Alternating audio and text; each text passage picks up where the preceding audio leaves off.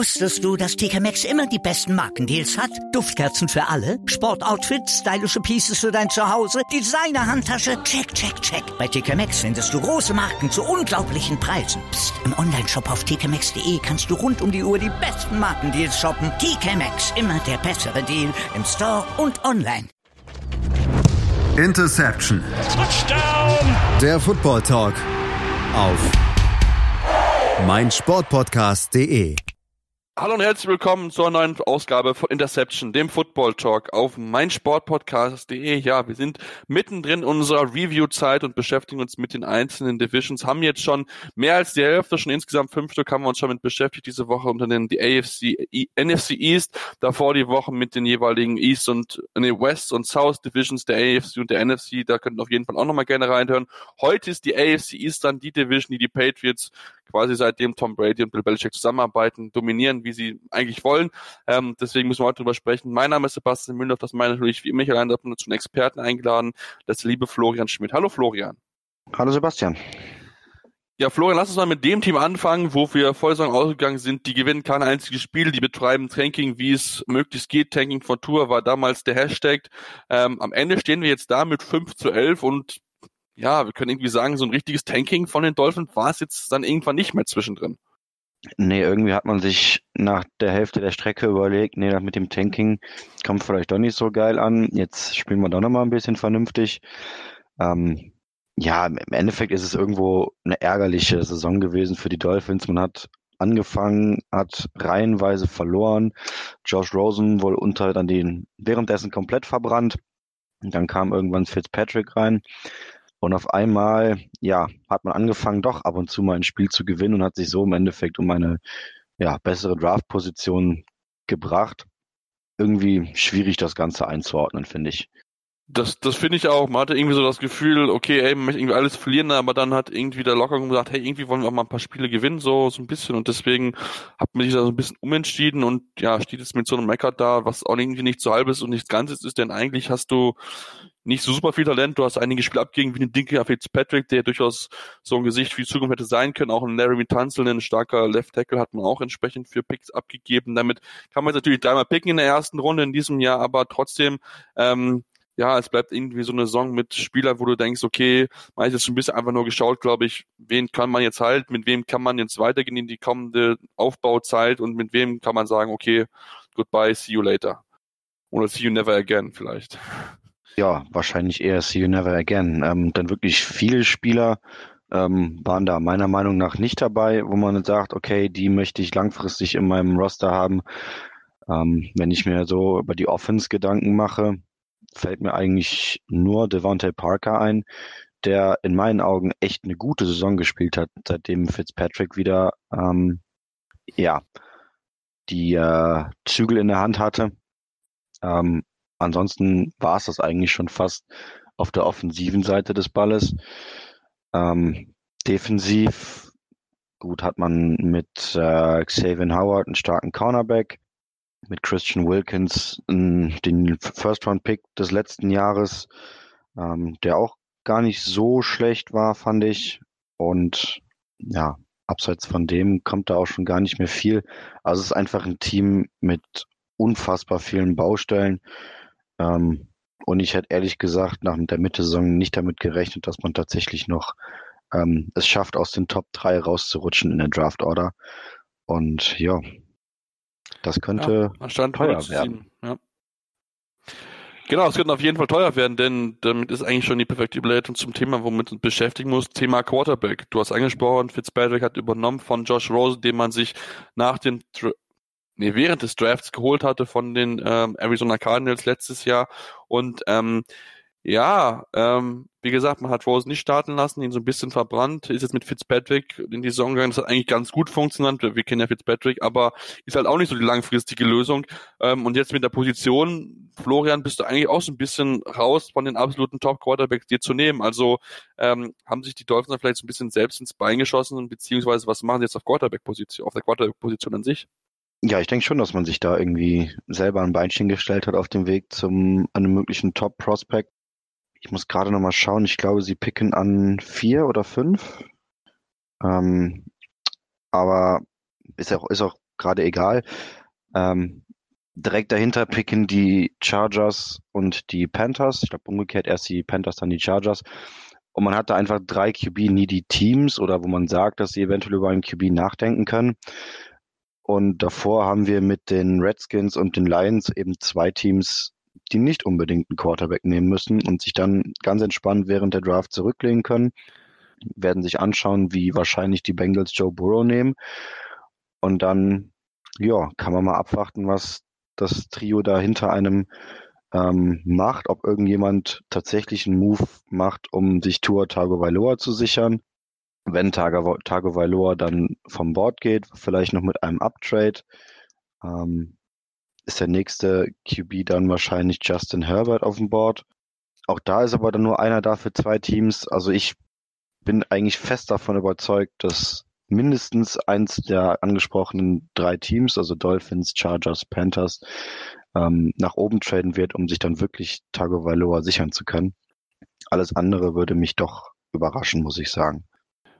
Würde mich definitiv auch, wenn wir uns mal gucken, die Teams, die vor mal den Miami Dolphins picken, an eins die Bengals, du hast schon angesprochen, und dann mit zwei die Redskins, drei die Detroit Lions und vier die New York Giants. Ähm, alles Teams, die schon Quarterback haben und nicht unbedingt im Markt sind. Und natürlich hast du dann mit den Dolphins, Chargers, Panthers, du hast angesprochen, einige Teams, die auf jeden Fall darüber nachdenken sollen, sich eine Quarterback für die Zukunft zu holen, zumal es ja eine sehr starke Quarterback-Klasse ist. Also ähm, kann es natürlich dann schon gefährlich sein. Natürlich, man hat drei First-Round-Picks, das kann auf jeden Fall helfen, aber natürlich auch nicht das Ziel, dass du dann quasi deine äh, First-Round-Picks, die du dir selbst eingesammelt hast, um damit das neue Team aufzugeben, äh, aufzubauen, die abzugeben, um dein Quarterback zu holen, nur weil du weh in der Saison zu viele Spiele gewonnen hast. Also ja, das ist sehr blöd gelaufen für die Dolphins im Endeffekt. Ja, es war irgendwie, wirkte so ein bisschen wie nicht ganz zu Ende gedacht. Ja, glaube ich, kann man definitiv zu sagen. Ähm, was machen wir mit Brian Flores, Florian? Ähm, war sein erstes Jahr als Headcoach bei den Miami Dolphins. Wieso, wie war so dein Eindruck von ihm? Puh, ich finde es schwierig, das nach diesem Jahr zu beurteilen. Er hatte wirklich einen Roster, der Entschuldigung, in jeglichen, auf jeglichen Positionen irgendwie Talent vermissen ließ. Ähm, also ich glaube kaum, dass andere Coaches damit so viel mehr rausgeholt hätten. Ähm, und insofern würde ich einfach sagen, wir gucken uns das noch ein oder zwei Jahre anschauen, wo geht die Reise hin. Denn so lange brauchen die Dolphins auf jeden Fall noch, um wieder ein schlagkräftiges Team äh, zusammenzustellen. Und wenn man dann in zwei Jahren einen talentierteren Roster hat und sagt, nee, du, das ist es doch nicht, dann kann halt ein potenzieller neuer Coach direkt mit einem vernünftigen Roster einsteigen. Deswegen denke ich, ist es Quatsch, da jetzt irgendwie zu drüber spekulieren, ob man Brian Flores ähm, entlassen sollte oder nicht. Das denke ich auch. Das ist wie gesagt sehr, sehr schwierig. Ähm, das jetzt schon zu bewerten, aber wird auf jeden Fall natürlich jetzt gefragt sind, dann das neue Team zusammenzuformen.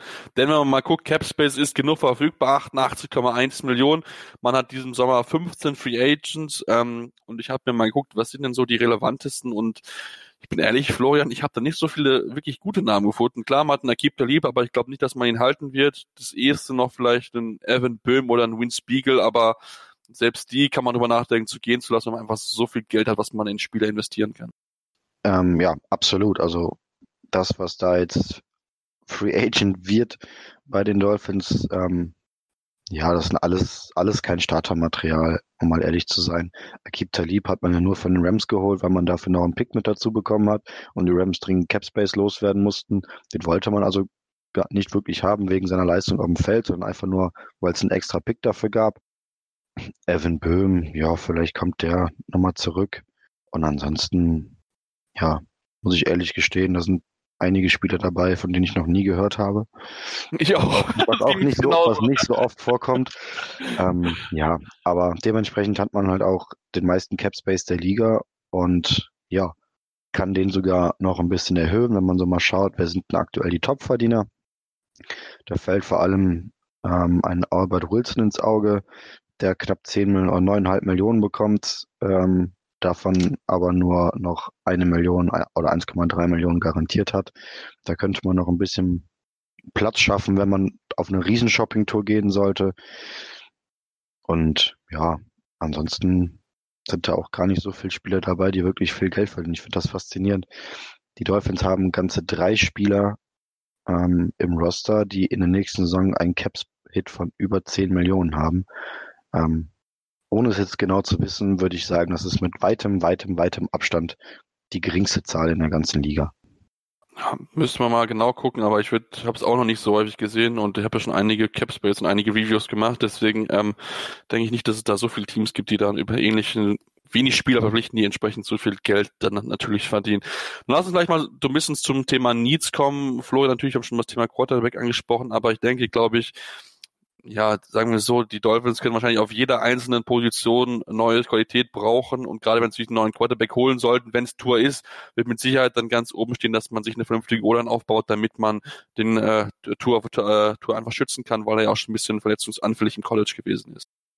Ja, gut, Tour hat jetzt die eine schwerere Verletzung gehabt. Ähm, ich glaube, das war einfach Pech. Ich weiß nicht, ob man da unbedingt von Verletzungsanfälligkeit sprechen kann. Aber im Prinzip hast du natürlich recht. Man muss schauen, dass man die Offense irgendwie auf die Reihe bekommt. Ähm, dazu braucht es auf, auf allen Positionen Hilfe. Und ja, also ich würde, würd, also wirklich, man kann einfach auf jeder Position in der Offense, in der Line, Receiver, einfach sagen, ey, guck dir die besten Free Agents auf der Position an, unterhalte dich mit allem und nimm alles, was du irgendwie bekommen kannst, so gefühlt. Außer natürlich auf Running Back, da nimmt man nämlich besser einen Spieler aus dem Draft, weil sonst wird er zu teuer. Genau, auf jeden Fall. Ähm, die Running Backs dieses Jahr haben auch jetzt nicht unbedingt dazu beigetragen, um zu denken, ja, den müssen sie definitiv halten, sondern da war wirklich wenig, wenig Qualität da, aber da kann man durchaus in den späteren Runden jemanden vielleicht finden, weil auch gerade der äh, die diesjährige Draft sehr, sehr stark ist mit Offense Player. Wenn wir mal gucken, 13 Picks haben sie aktuell, fünf in den ersten zwei Runden. Ist natürlich dann auch natürlich prädestiniert Florian, um dann auch ja die Offense entsprechend zu stärken, gerade mit einem starken Wide Receiver ähm, Draft dieses Jahr. Ja, das denke ich auch. Also ich kann mir gut vorstellen, dass die Dolphins sich auch auf Receiver bedienen werden. Ähm, also so Prototyp Draft für mich wäre ein Offensive Tackle, ein Receiver und halt den Quarterback wenn man ihn, den Quarterback halt bekommt, ohne ähm, einen extra First-Round-Pick dafür abzugeben, was ich mir eigentlich als schwierig vorstelle. Aber das wäre so die grobe Richtung, in die ich gehen würde. Die Receiver-Class ist halt echt brutal stark dieses Jahr. Äh, Offensive Tackle auch ganz, ganz okay, denke ich. Running Back kann man dann Runde zwei, drei, vier ähm, drüber nachdenken. Auch da gibt es dieses Jahr ziemlich viel Talent. Also eigentlich ist es eine ideale Draft-Class für die Dolphins, weil es offensiv einfach so viel Talent gibt. Ähm, ja, dass man sich da auf vielen Positionen, denke ich, doch verstärken wird können. Genau, dann wird es auf jeden Fall darum gehen, das zu stärken und dann kann man dann vielleicht gucken, wenn es halt relativ offensive-lastig äh, Draft ist, dass man dann vielleicht so defensiv dann ein bisschen mehr in der Free Agency anzugehen. Denn auch natürlich dort gibt es einige natürlich Themen, die man sich an, äh, beschäftigen muss. Also da gibt es auf jeden Fall auf jeder Position einiges zu tun für die Miami Dolphins, die wie gesagt mitten im Umbruch stecken und da ist man natürlich sehr, sehr gespannt auf was dann die äh, Überlegungen dort sein werden in Miami im Sunshine State und ähm, natürlich schauen wir dort genau darauf, machen jetzt eine kurze Pause, kommen dann gleich zurück, denn es gibt natürlich noch drei weitere Teams in der Division und dann machen wir dann erstmal den, den Blick zu den New York Jets, die auch eine interessante Saison hat und deswegen gibt es euch mehr hier bei uns von Interception im Football Talk auf meinsportpodcast.de. Wusstest du, dass TK Maxx immer die besten Markendeals hat? Duftkerzen für alle, Sportoutfits, stylische Pieces für dein Zuhause, Designer-Handtasche, check, check, check. Bei TK Maxx findest du große Marken zu unglaublichen Preisen. Psst. im Onlineshop auf tkmaxx.de kannst du rund um die Uhr die besten Markendeals shoppen. TK Maxx, immer der bessere Deal im Store und online. Die komplette Welt des Sports. Wann und wo du willst. Auf meinsportpodcast.de. Willkommen bei meinsportpodcast.de. Wir sind Podcast. Wir bieten euch die größte Auswahl an Sportpodcasts, die der deutschsprachige Raum so zu bieten hat. Über 20 Sportarten. Mehr als 45 Podcast-Serien über 9000 veröffentlichte Podcasts und über 5 Millionen Podcast-Downloads allein im Jahr 2018. Wir sind Podcast. Wir sind meinsportpodcast.de. Ja, und damit kommen wir jetzt zum dritten in der AFC East, den New York Jets, die am Ende die Saison mit 7 und 9 abgeschlossen haben und das war irgendwie noch nichts halbes, nichts Ganzes, äh, Florian. Ähm, schwacher Start 1 zu 7, dann ein gutes Ende mit 6 zu 2. Also ähm, irgendwie wieder so ein halbwegs verlorenes Jahr für die Jets, würde ich jetzt sagen. Was ist so dein Eindruck von den Jets in der letzten Saison gewesen? Ja, ich denke, das trifft ganz gut. Man hat die Saison katastrophal schlecht begonnen. Ähm, war dann quasi nach der Hälfte der Saison schon komplett aus dem Rennen, was irgendwas Richtung positiver Rekord angehen könnte. Ähm, und dann hat Adam Gase sich gedacht, dass er doch besser mal in der zweiten Saisonhälfte versucht, seinen Job zu retten. Ähm, hat dann noch eine ganz gute zweite Hälfte gespielt. Ähm, und am Ende steht man mit einem 7 und 9 Rekord, hat den elften Pick im, im Draft. Ist auch irgendwie, weiß nicht, relativ spät. Da hätte man irgendwie, wenn man sich ein bisschen in Anführungszeichen cleverer angestellt hätte, ähm, locker noch einen Top 10 Pick absahen können. Ähm, aber ja, so hat man jetzt äh, irgendwie wieder eine gebrauchte Saison. Ich bin der Meinung, dass das größte Problem der New York Jets auf der Trainerbank sitzt. Ähm, ich persönlich halte gar nichts von Adam Gase. Sam Darnold irgendwie auch größtenteils ein verlorenes Jahr. Da gab es dieses, dieses ominöse Spiel gegen die Patriots, wo er gesagt hat, dass er Geister sieht. Ähm, ja, es klappt einfach offensiv überhaupt nicht so, ähm, wie man sich das vorstellen würde. Ich schaue gerade nochmal auf, wenn man sich äh, Statistik Offensive EPA per Play anschaut, ähm, liegen die Jets auf einem abgeschlagenen 32. Rang. Die Defense ist average, ähm, bisschen darüber vielleicht. Ähm, also da sieht man relativ deutlich, äh, wo es bei den Jets dann ganz genau kränkelt und das ist ganz klar in der Offensive. Ja, genau. Da gab es auch ein bisschen Streiter noch vor der Saison, wo sich Adam Case und der General Manager ein bisschen angelegt haben, weil da unterschiedliche Auffassungen gibt, wie man den Kader strukturiert. Am Ende hat dann den Machtkampf Case gewonnen. Das stellt natürlich seine Position, aber du hast angesagt, es war natürlich jetzt keine starke Saison von ihm. Also ich bin auch jetzt nicht so der Fan. Denkst du aber, dass er jetzt im nächsten Jahr dann noch mehr unter Druck stehen wird, dass er eine gewisse Siegzahl erreichen muss, um seinen Job zu retten? Oder denkst du, dass er noch relativ sicher im Sattel sitzt bei den New York Jets? Also wenn es mein Team wäre, hätte ich ihn nach dieser Saison schon wieder rausgeschmissen. Ähm, insofern, für mich sitzt er absolut auf dem Hot Seat. Ähm, auch besonders, wenn man sich jetzt mal so, wir haben eben schon über die Dolphins gesprochen, wenn man sich das mal anschaut, wie Spieler oder Ex-Spieler von Adam Gase teilweise aufblühen, jetzt wo Adam Gase weg ist oder wo sie von den Dolphins weg sind, sei es in Devontae Parker, in Kenyon Drake, in Ryan Tannehill, in Laramie Tunzel, also wirklich Spieler, die bei den Dolphins null funktioniert haben, sobald sie von Adam Gase weg sind, läuft es auf einmal deutlich besser und ich finde, das ist schon irgendwie ein bedenkliches Zeichen. Und ja, insofern sitzt er für mich absolut auf dem Hot Seat. Mhm. Denke ich auch. Da wird es mit Sicherheit sehr, sehr spannend zu sein. Ich denke auch in Greg Williams, du hast angesprochen, Defense Average. Der hat, glaube ich, gute Arbeit geleistet und vielleicht schielt er dann darauf, dass er dann diesmal die Möglichkeit bekommt, dann auch langfristig mal ein Headcoach zu werden, wo man natürlich überlegen muss, ob das dann auch Sinn macht. Aber ähm, er macht auf jeden Fall gute Arbeit. Lass uns aber auf jeden Fall auch über St. Darnold sprechen. Du hast angesprochen, seine Entwicklung unter Gates war jetzt nicht besonders gut. Ähm, seine Zahlen ein bisschen besser, aber der Necker hat sich auch so ein bisschen mehr einfach erwartet. Ist er dann auch gehemmt durch Gaze oder ähm, wie siehst du das? Ja, eins der großen Probleme, was die Jets halt dieses Jahr hatten, war, dass man in der letzten Free Agency viel Geld in Le'Veon Bell investiert hat und dann dementsprechend auch konsequent Le'Veon Bell Carries auf First und Second Down gegeben hat. Das Ganze führt zu Third and Long. Das mag kein Quarterback gerne. Ähm, ja, man hat das einfach komplett falsch angegangen in meinen Augen. Ähm, man hat das Darnold nicht leichter gemacht, indem man einen Running Back holt, statt irgendwie sich versucht, noch auf Receiver zu verstärken, wo ich bei den Jets auch ähm, so die wirklich klare Nummer eins vermisse.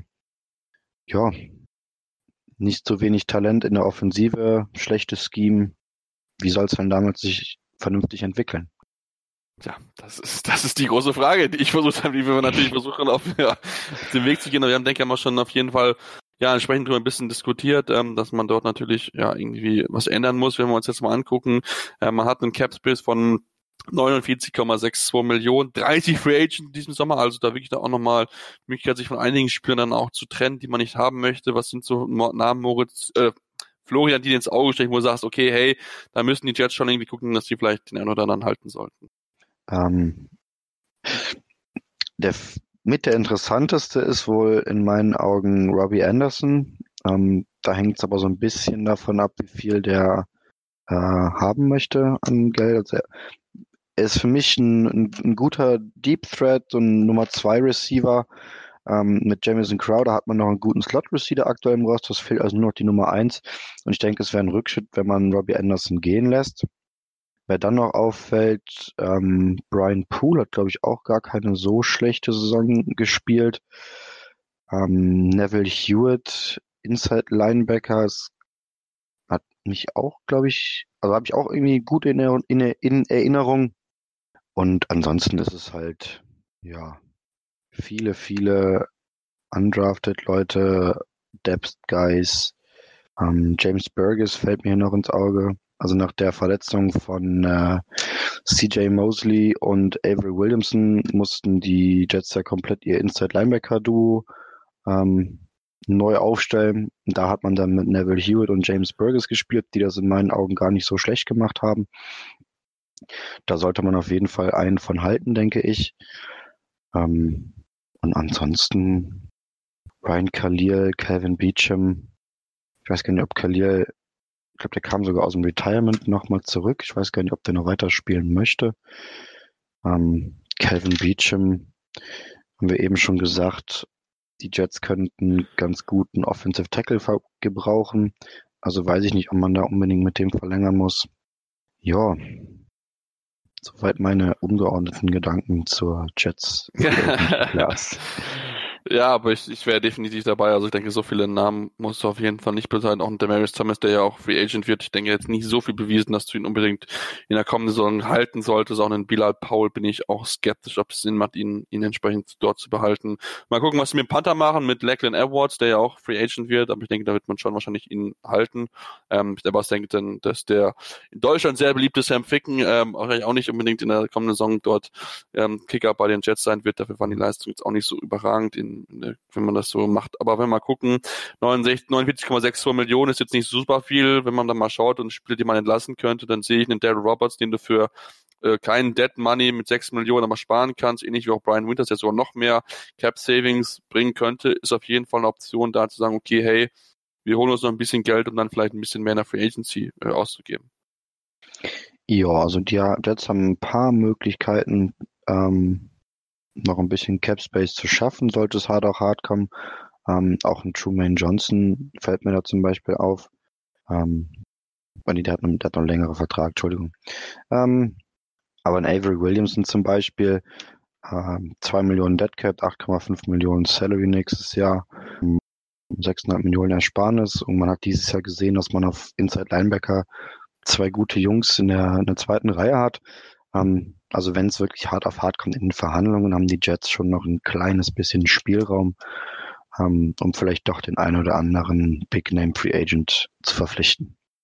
Das, das denke ich auch, da wird mit Sicherheit einiges machen. Wenn wir uns mal zum Thema Need beschäftigen, du hast natürlich schon angesprochen, so das Thema O-Line und auch, finde ich, doch Wide Receiver One hast du auch schon erwähnt, das ist, glaube ich, etwas, wo sich die Jets auf jeden Fall darauf fokussieren sollten. Absolut.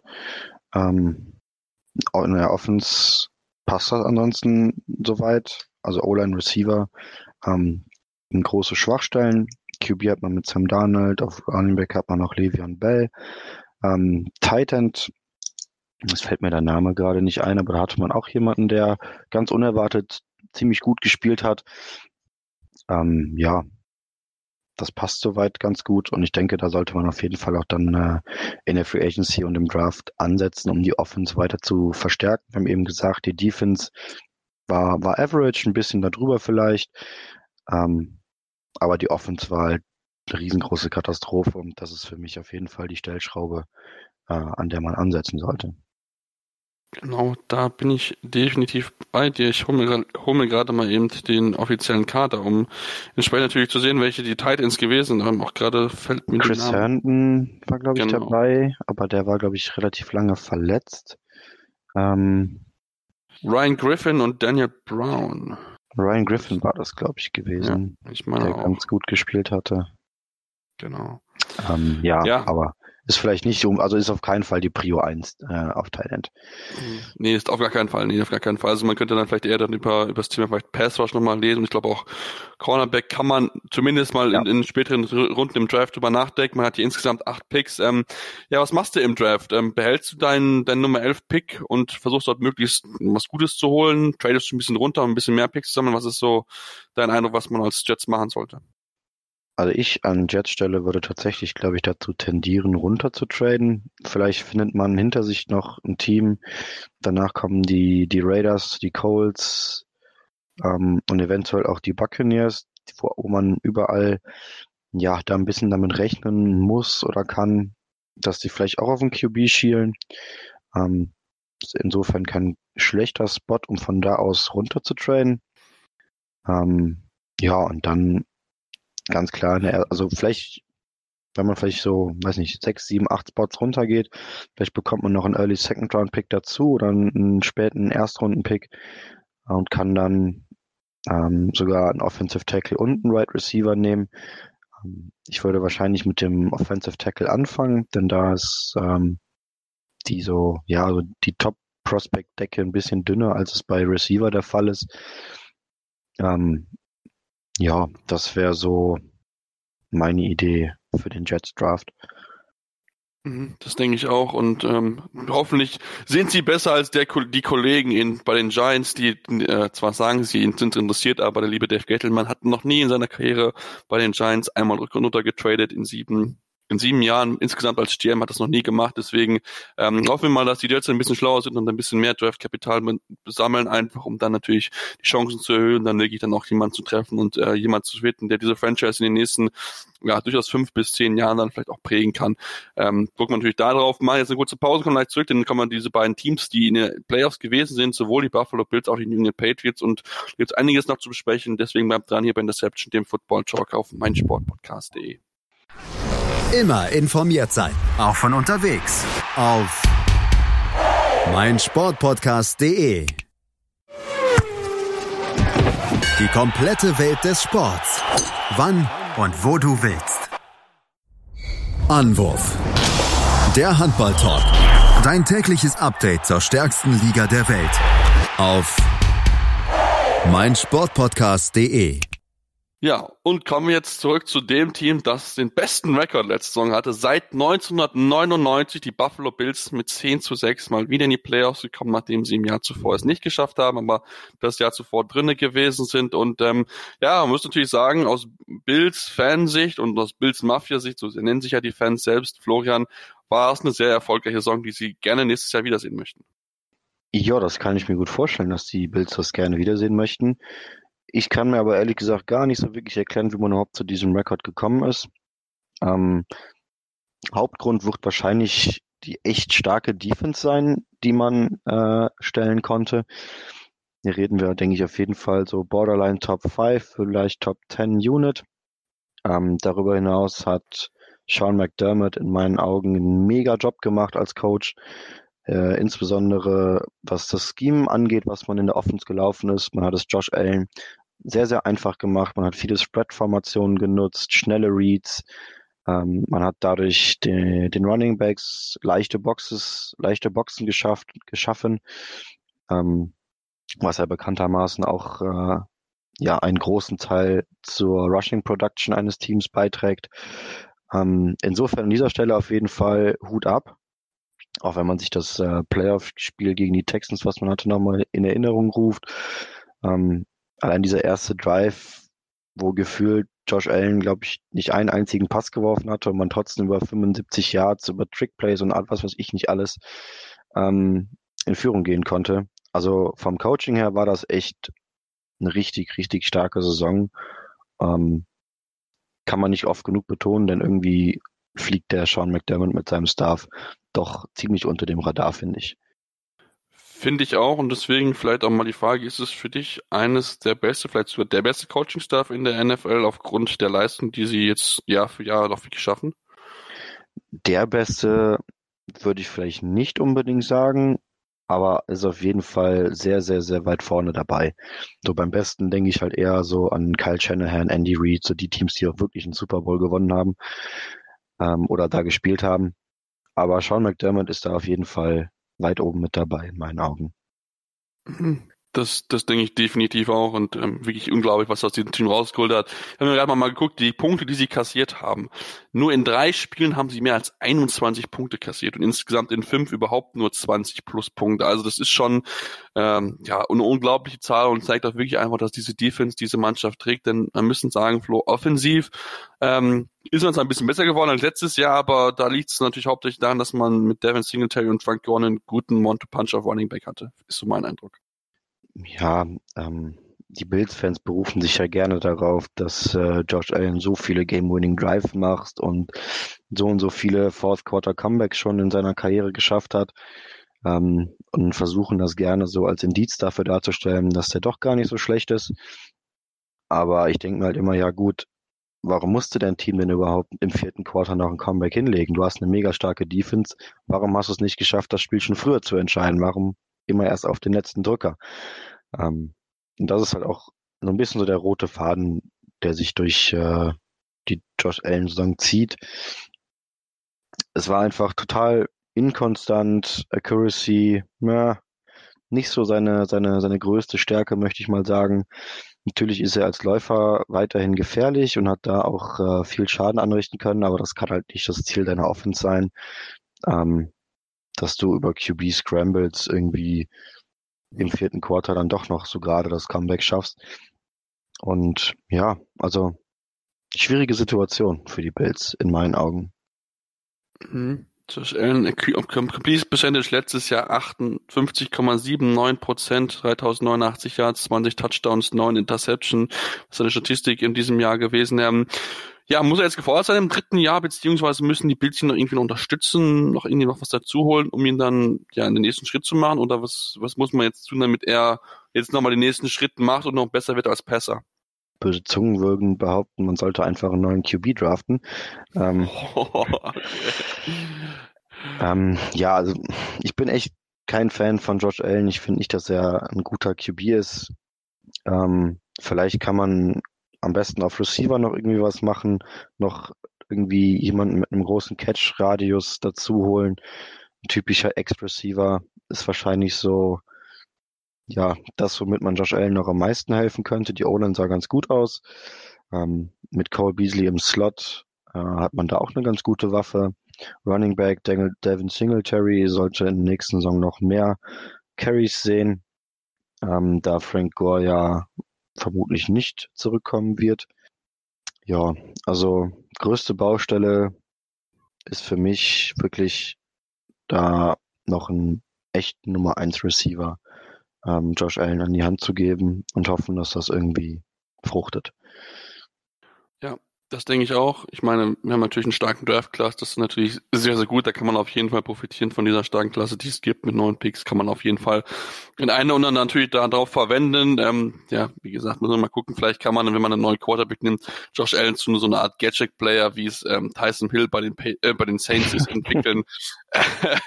Keine Ahnung, aber ähm, wäre natürlich vielleicht dann eine, mal eine Überlegung wert. Aber ja, ich denke, da wird mit Sicherheit jetzt genau darauf geguckt werden, wie er sich entwickelt und ähm, hat ja noch jetzt in ein drittes Jahr dann natürlich und ähm, mal gucken, wie weit er sich dort dann einfach weiterentwickeln kann als als Pure Passer.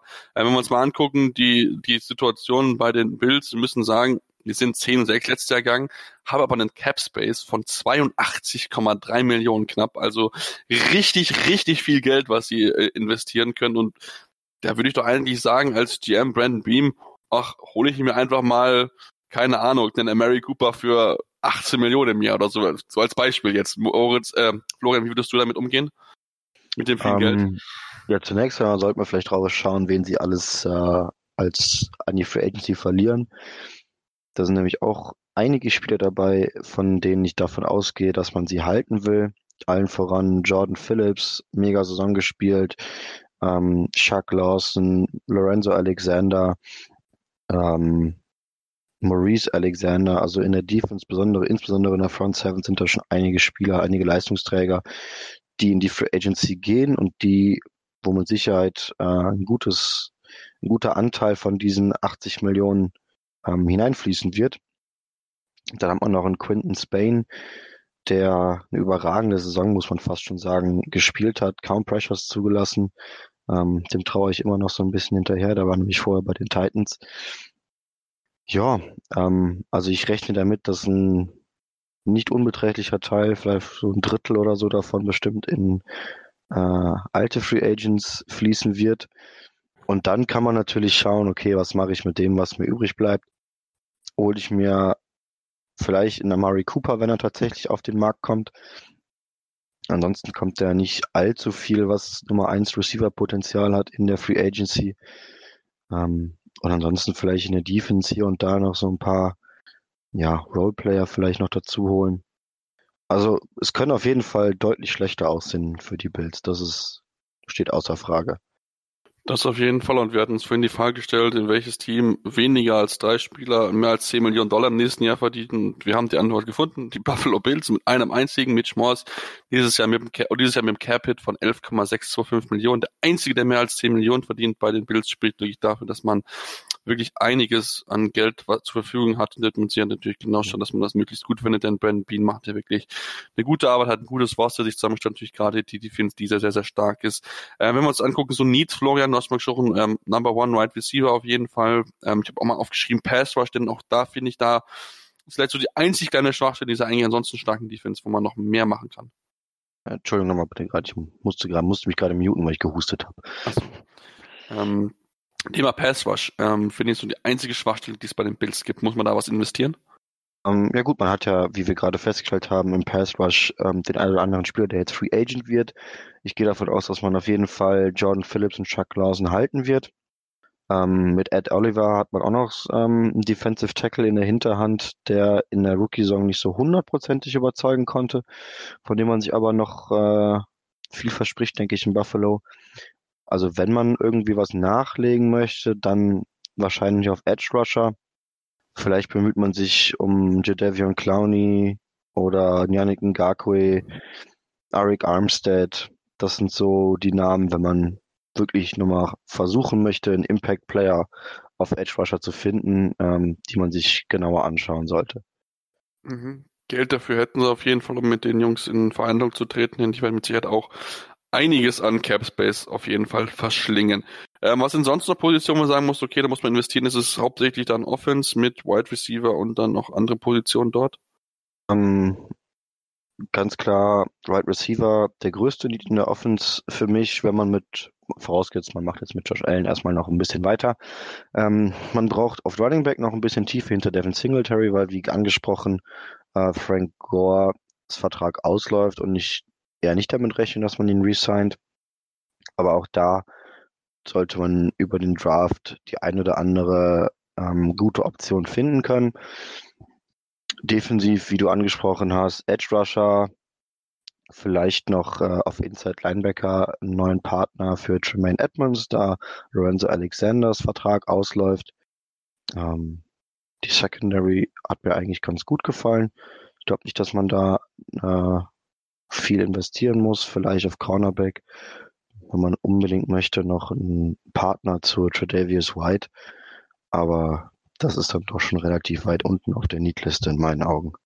Ja, das denke ich auch, dass wir mit Sicherheit die Prio haben, die Offense weiter zu verstärken, damit man dann auch mal mehr Punkte erzielt, dann damit die Offense besser wird, um dann einfach dann natürlich dann noch den nächsten Schritt zu machen und dann den, ja, Team zu fertig zu werden, was die, was die Division in den letzten 15, 20 Jahren wirklich dominiert hat, wie sie eigentlich wollen, gewollt haben. Also schon wirklich eine sehr, sehr starke Zeit, die die Patriots dort hinter sich haben, aber auch nach der letzten Saison, wo es jetzt nicht alles super lief, wo man relativ früh in den Playoffs ausgegangen gibt es dort auch einiges zu tun.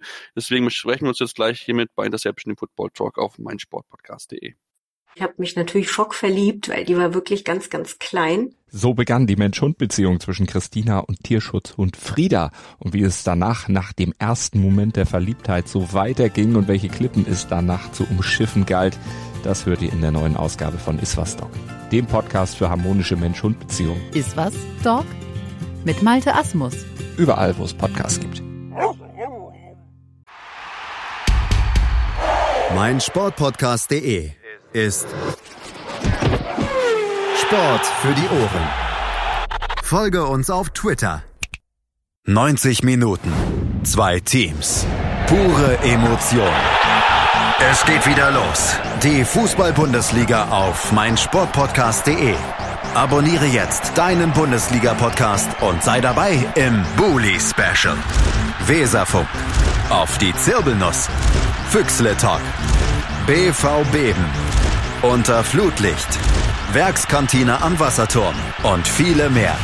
Die Fußball-Bundesliga auf meinsportpodcast.de ja, und kommen wir jetzt zum letzten Team der AFC East, dem Division-Sieger. Wie soll das auch sonst anders sein? Das letzte Mal, dass sie nicht die Division gewonnen haben, ist schon eine ganze Weile her und war nicht in dem letzten Jahrzehnt, also im abgelaufenen. Also spricht wirklich dafür, dass die Patriots wirklich die AFC East dominiert haben, wie sie es gewollt haben.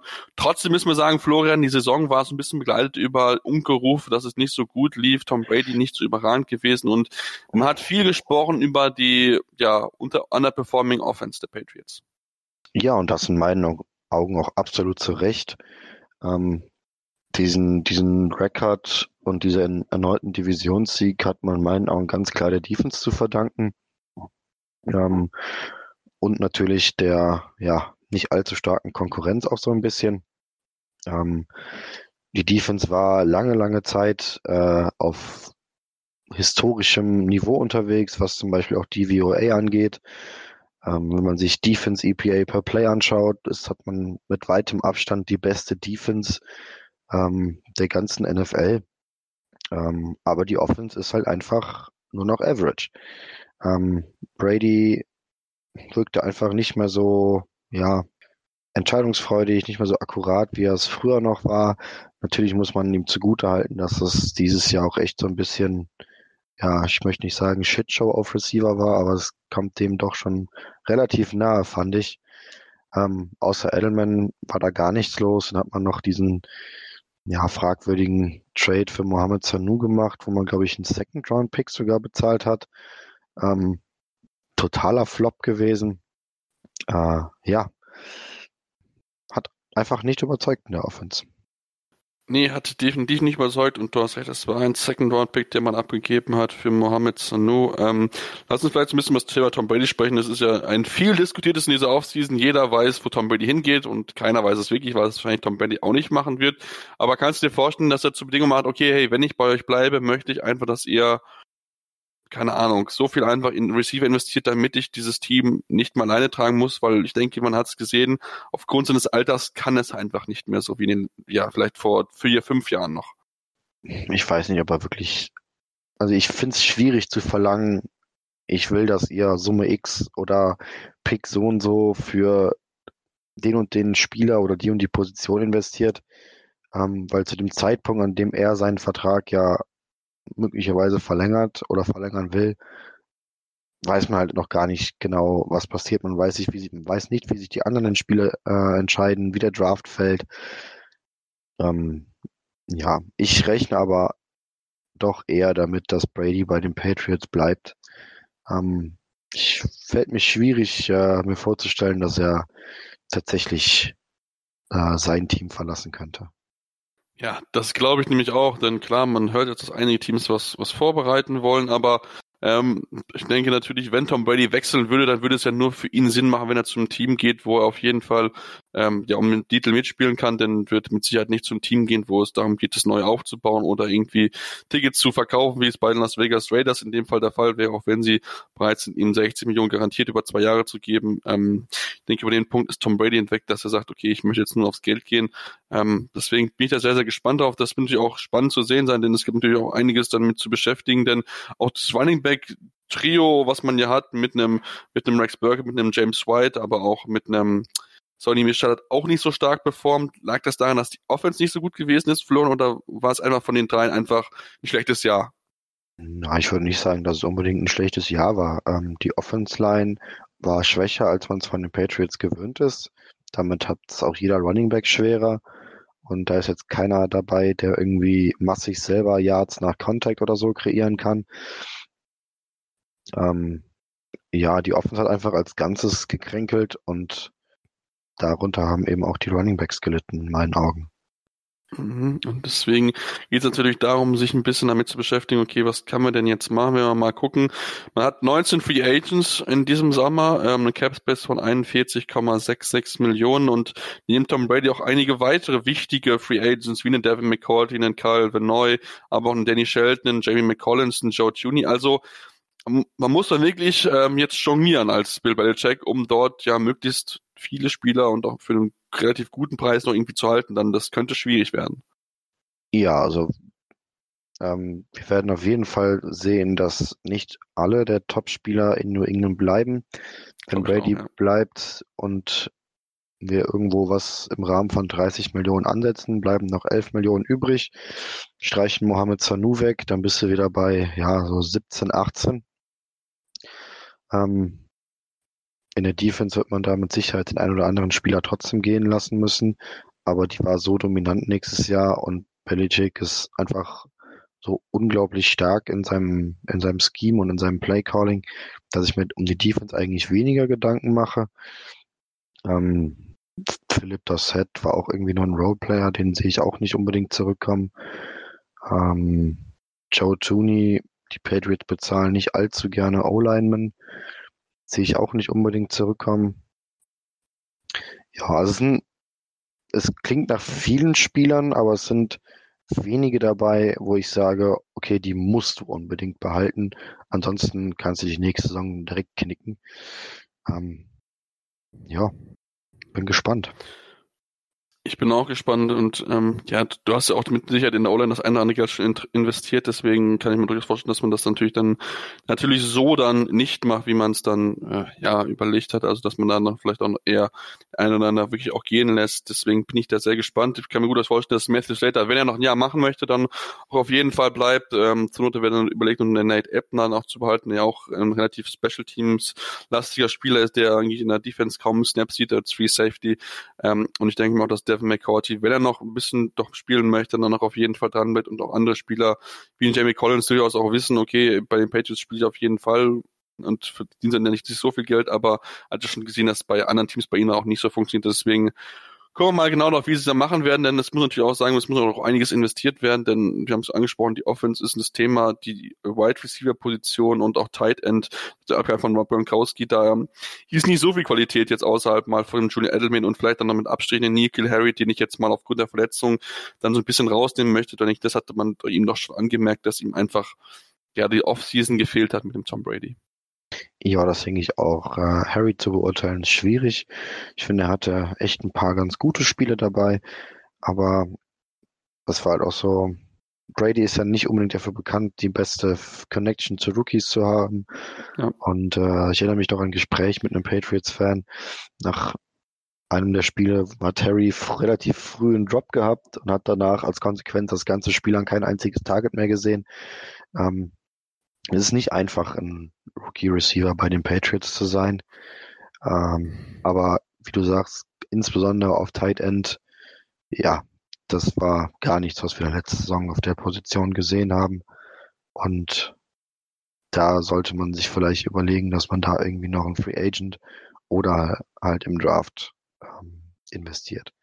Gibt ja mit Austin Hooper, Hunter Henry, Jimmy Graham ähm, so ein paar Receiving Tight Ends, die Tom Brady ganz gut zu Gesicht stehen würden. Auf jeden Fall. Ich bin auch sehr gespannt, muss ich zugeben, wie Jacob Johnson zurückkommen wird nach seiner Verletzung, nachdem er ja eingesprungen war für James Devlin, hat der gute Spiel durchaus zeigen können.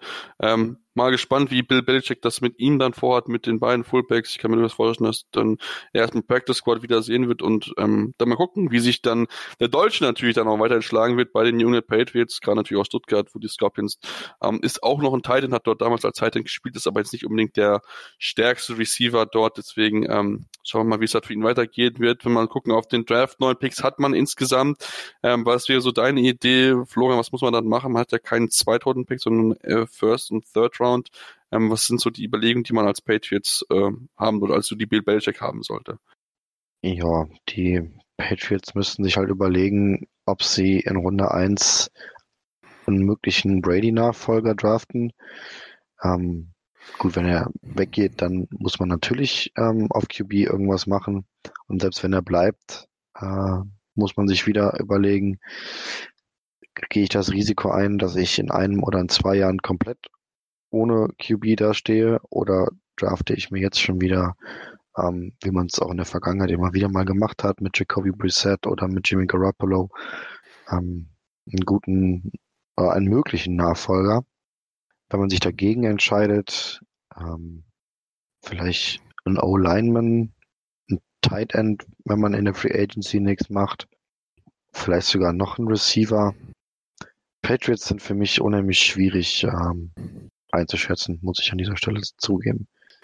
Ja, weil sie halt genau in den letzten Jahren bewiesen haben, dass sie gerne dann auch mal überraschen und wo du dann nicht so genau weißt, okay, was haben sie eigentlich vor? Ähm, erinnere dort an den überraschenden Pick von Sony Michel, womit eigentlich so gar keiner gerechnet hatte, denn eigentlich war man dort relativ gut aufgestellt, aber trotzdem hat uns dazu entschieden und ähm, wir kennen Bill Jacket wahrscheinlich so ein bisschen danach gehen, so ein bisschen Best Player Available zu gehen und ähm, ja, das bin ich immer sehr, sehr gespannt auf, wie er das Ganze dort angehen wird, wie auch die Free Agency angehen wird und dann, ähm, ja, ob dann Tom Brady dann entsprechend dann natürlich bleiben wird. Das sieht sehr, sehr danach nach aus, aber man möchte natürlich die Unterschrift erst um den Vertrag sehen, damit dann auch dann ganz Prozent nicht 100% sicher sein kann.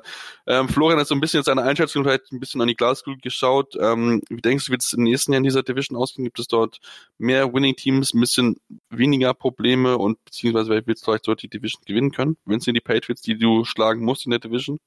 Ich würde sogar fast behaupten, es gibt eher weniger Winning-Teams weil ich noch nicht so ganz davon überzeugt bin, dass die Bills das äh, wiederholen können, was die da dieses Jahr gemacht haben. Die Jets sehe ich ebenso wie die Bills irgendwo so im Bereich, ja, 7, 9, 8, 8, vielleicht 9, 7 mit ein bisschen Glück. Ähm, also Jets ungefähr so wie dieses Jahr, Bills schlechter, Dolphins gut, kann eigentlich fast nur besser werden. Ähm, Patriots Puh, schwierig. Tendenziell glaube ich auch eher ein bisschen schwächer. Aber ich glaube, also wenn sie Brady behalten, denke ich, dass sie noch einen Divisionssieg irgendwie knapp rausholen können, vielleicht mit einer 10-6-Saison oder so.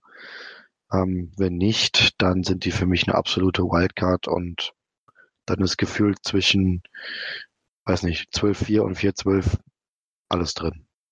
Ja, da bin ich mal wirklich sehr gespannt auf, diese kommende Saison bei in der AFC East. Ähm, ja, es wird mit Sicherheit sehr, sehr spannend zu sehen sein. Wir haben, wir haben einige Teams, die ein bisschen jetzt da versuchen jetzt ein bisschen mit ihren jungen Quarterbacks, die Bills, die Jets, ein bisschen vorwärts zu kommen. Mal gucken, inwieweit ähm, ja, dort noch Entwicklung zu sehen sein wird, offensiv. Ähm, aber natürlich, wir haben schon drüber gesprochen, es wird keine einfache Saison für, für die Jets und aber auch wohl für die Bills werden und auch die ähm, Dolphins.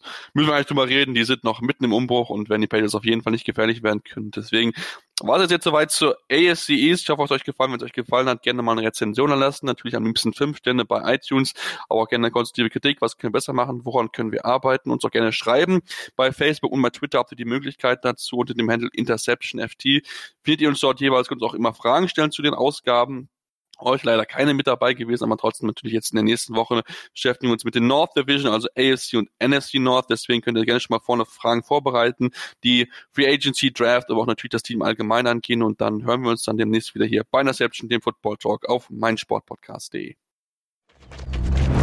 Interception. Touchdown. Der Football Talk auf meinsportpodcast.de. Name ist Heike Drexler, ich bin Doppel-Olympiasiegerin im Weitsprung.